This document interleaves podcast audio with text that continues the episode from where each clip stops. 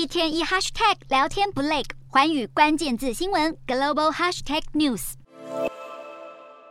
丹麦总理弗瑞德里克森带领社会民主党获得大选胜利，社会民主党以些微差距的票数成为国会最大党，再加上几个盟友党派，让左翼阵营一共拿下国会九十个席次，占据多数。不过，弗瑞德里克森希望跨越传统的左右派分野来执政。为了组建更广泛的新政府，他在二号向丹麦女王玛格丽特二世递出辞呈，率领现任政府总辞。丹麦要重组政府的起因是，弗瑞德里克森先前为了对抗新冠疫情，下令扑杀境内大约一千五百万只水貂。然而，这项决定随后竟然被发现是非法，这让盟友社会自由党扬言，除非弗瑞德里克森宣布改选，不然就要推翻政府。社会自由党已经明确表示不会再支持由一党组成的少数政府。弗瑞德里克森为了顺利执政，恐怕要耗费一段时间才能重新建立新政府。弗瑞德里克森的敌友都对这种新联合政府的概念抱持着怀疑态度，结果依然充满变数。所幸社会民主党才刚刚缴出了二零零一年以来最好的选举表现，